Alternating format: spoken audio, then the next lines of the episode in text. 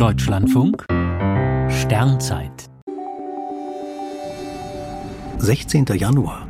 Die Zwerggalaxie, Edwin Hubble und eine Doktorandin. Im Sternbild Schütze steht die Zwerggalaxie NGC 6822.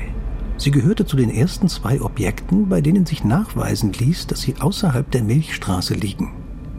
Der Astronom Edwin Hubble hatte sowohl bei der großen Andromeda-Galaxie als auch dieser Zwerggalaxie im Schützen gezeigt, dass sie rund eine Million Lichtjahre entfernt sind. Das Universum erwies sich als schier unendlich groß. Mitte der 60er Jahre sah sich die Studentin Susan Kayser die alten Fotoplatten Edwin Hubbles erneut genau an. Für ihre Doktorarbeit erforschte sie, welche Art von Sternen dort vorkommen. Hier ging es nicht um die Entfernung dieser Zwerggalaxie, sondern um ihren Aufbau.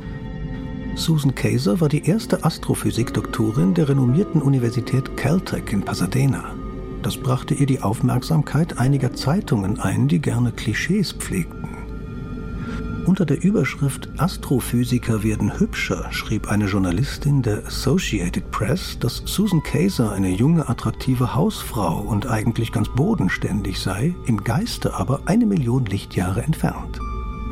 Dann brillierte die Reporterin mit der Erkenntnis, dass die Astronomin gar nicht wie eine Frau aussehe, die sich für die physikalischen und chemischen Vorgänge im Kosmos interessiere, aber wie eine solche denke. Was genau sich die Journalistin beim Schreiben gedacht hat, will man gar nicht wissen.